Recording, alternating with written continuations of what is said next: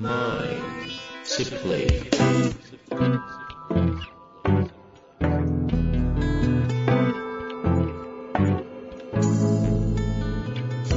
にちは、遠藤和樹です。秋山条件時の経営者のマインドサプリ。秋山先生よろしくお願いします。はい。よろしくお願いします。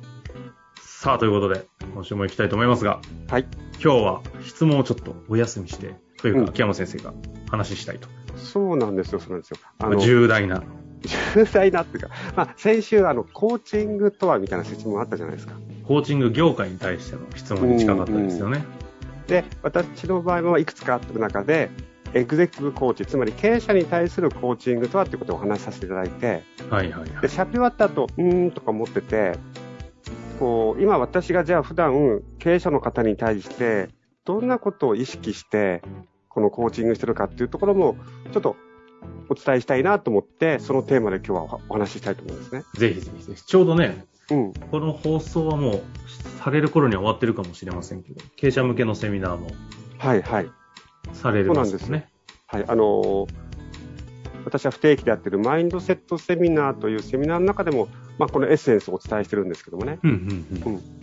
あの、どんなことをやるか、つまりコーチングを使って何をしなくちゃいけないかっていうことなんですよ。で、よく私がお話しするのは、こう、その、目の前の現実ってあるじゃないですか。うんうん。それがまあ、壁と呼ばれているものかもしれませんよね。はいはい。でその壁に当たった時とか、目の前の現実に当たった時に、それを突破していく人と、その現実にぶち当たってる最中の人と、まあ、現実にこうぶち当たるところまで来れてない人っているわけです。ああ。じゃあその、その目の前の現実、壁を突破していく人ってどういう人なのかっていうところのがあって、それをコーチングでこう見ていくんですね。なるほど。で何かというと、その私たちの中では、あの無意識の癖と呼ばれるものがあるんですよ。私たちの中ではって、うん教会の言葉なんです。えすいません。えっと、私たち人間には無意識の癖というものがあるんですね。ああ、そういう意味ですね。まあ、それは私が無意識の癖と呼んでたりするんですけども、うんうんうん。で、これ別の言い方をすると、多分ね、世の中が言う天才性を発揮するとかっていう言葉あるじゃないですか。はいはいはい。天才性っていうものを無意識の癖ではないかなと思ってるぐらいのものですよ。うーん、無意識の癖。うん。で、これはね、すごい、とっても大きなその人の資質なんですよ。で、その人がそのじ自分の人生の中で作り上げてきた資質とも言えるし、作り上げてしまった資質とも言えるんです。うーん。で、無意識です。はい。で、私たちが何か成功したとしますよね。うまくいったことがあると。でそれは実はその無意識の癖が非常に作用してるんです。うんうん。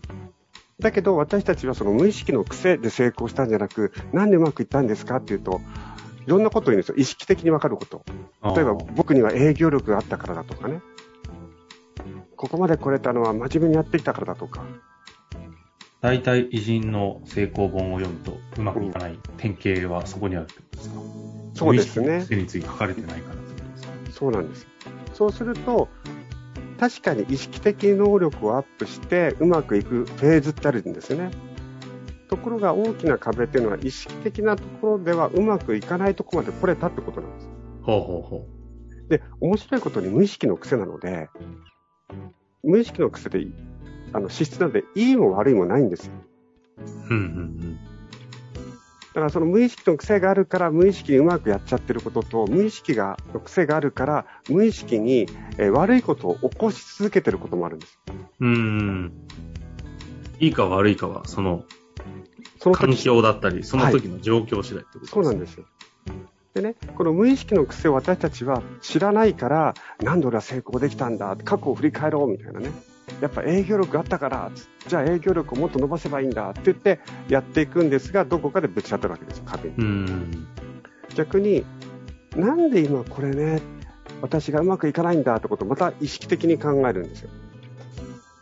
そうすると、えーうまくいかないのは私が事業承継をして現場を知らないから部下に部下をまとめることができないんだって言ったりね。だだから現場に行けばいいんだってなるわけです。うんうんあとは、社員が本気にならないのはビジョンがないからだ。じゃあビジョンを作ろうみたいな。じゃあ、その方が現場に行ったからといって問題が解決できるわけじゃない。ビジョンを作ったからといって部下が本気になってまとまるわけではないじゃないですか。うんうんつまり無意識の癖があるから、例えば部下が辞めてしまったり、ビジョンにみんなが本気になれないことがあるかもしれないのに、その無意識の癖を認識できないので、間違った打ち手をし続けるんですよ。うんうんうんそうすると、あれ、効果が出ない。なんでなんでって不安になっちゃうんですよね。だから、私のセッションの中では、まあ、無意識の癖を知る。まあ、言い方では究極の自己理解って言ってるんですけども、これに対して徹底的にやってますね。はあはあはあ。あなたの究極の自己理解ね。うんうん、無意識の癖を知ると。ああ。え、無意識の癖ってなかなか説明もできないでしょうし、だから、その道のプロとして価値も出せてるのに聞くのは難しいとは思うんですけど、た、ちょはい例えば、ちょあんまり安易な、ちょっとタバコとか、ちょっとそじゃなくて、もうちょっとなんかこう、交渉とか何でもいいですけど、どんなこと感じなんですか？うん究と極の自己理解。例えばですよ、例えば、はい。はい。あの、この間、あの、あ、そっか、これは違うか。あの、ある人と話をしたときに、まあセッションをしたときに、その方の無意識の癖っていうのが、やっぱり自分自身が、えっ、と、とてつもなく全体を捉えて、そこに対してコミットして自分の能力をぐわーっと上げていっちゃうという癖があるわけです。あ、そういう不思議な抽象的な癖があるんですか？全体を捉えて、そこに能力を上げてっちゃう癖。そう、全体をバッと見て、うん。あ、これには、これが、この能力が必要だってセットして、ガーッと上げていくんです。無意識。うん。うん。だから、数字とかファーッと伸ばせるんです。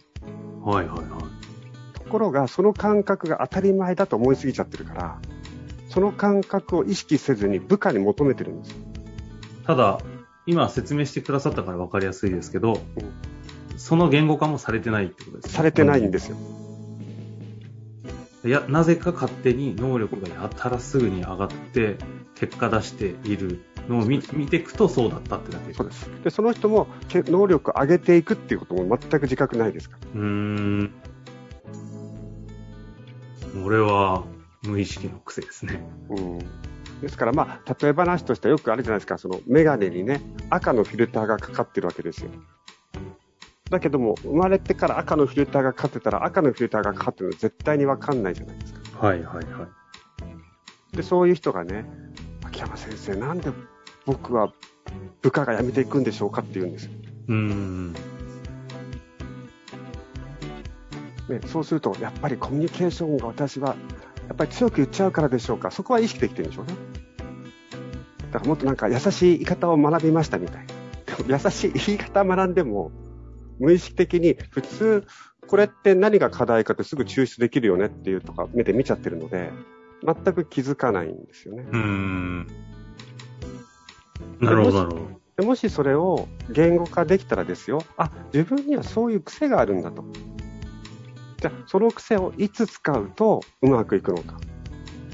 いつ使うと人を苦しめたりするのかっていうのが分かったりしますよね。うんうんあの、悪く、悪さをして使う使い方に対して直すじゃなくて、意識して使わないようにするってことができるわけですよ。うん。なるほで、逆に言うと、その方ができないことは何かというとですね、例えばなんですけども、何かこう、相手の気持ちにこう共感して寄り添ってっていうのが苦手だとできないんだったらば、なるべく寄り添って我慢、頑張ったり、逆にそういうのが上手い人にサポートしてもらったりすることができるわけですよね。ど。うーん。ですから、この無意識の癖を知らないために、自分の力をなんか、これがいわゆるブレーキを踏んだり、アクセル踏んだりしちゃってる状態ですね。ブレーキとアクセルを両方踏むなんて表現するときあるじゃないですか。うんうん。こういうことが起きてますよね。うーん。で、やっぱり私自身が、その無意識の癖っていうのがいっぱいあって、それを知らないで、でその結果、まあまあいい成績も収めたけども、やっぱり人に対して、えー良くないこともずーっとやってきたんですよね。無意識でね。うん。まあ、それを知った時には愕然とするわけですよ。うんこんなことをしてたんだみたいな。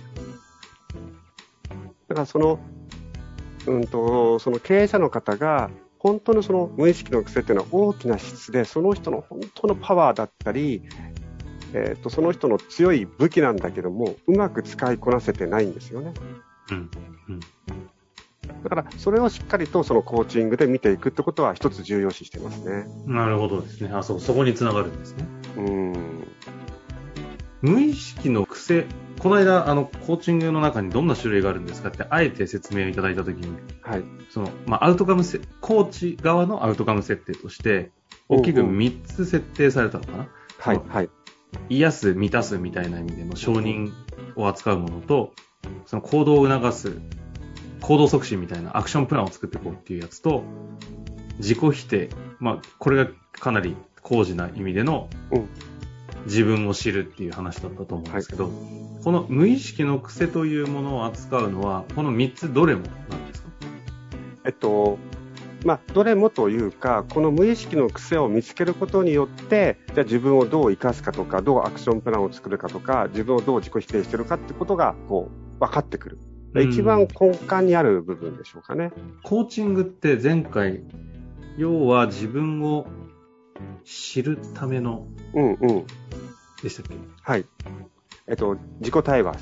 自己対話のための、まあ、アプローチの一つですよって結構さらっとおっしゃってたと思うんですけど、はい、無意識の癖っていうのは、コーチング分野では当たり前に扱うものですか？それとも、秋山先生がある程度扱えるっていうニュアンスの方が近いのかは、なんか意外と大事な私が扱えるという方は難しいけども、自己対話だけでは難しいですよね。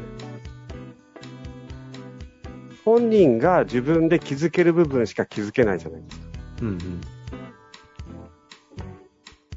その自己対話であるけども、えっと、私の場合はこういう部分はないでしょうかとか、こういう部分はどう思いますっていうことで、こうなんか、ほじくり出す感じですかね。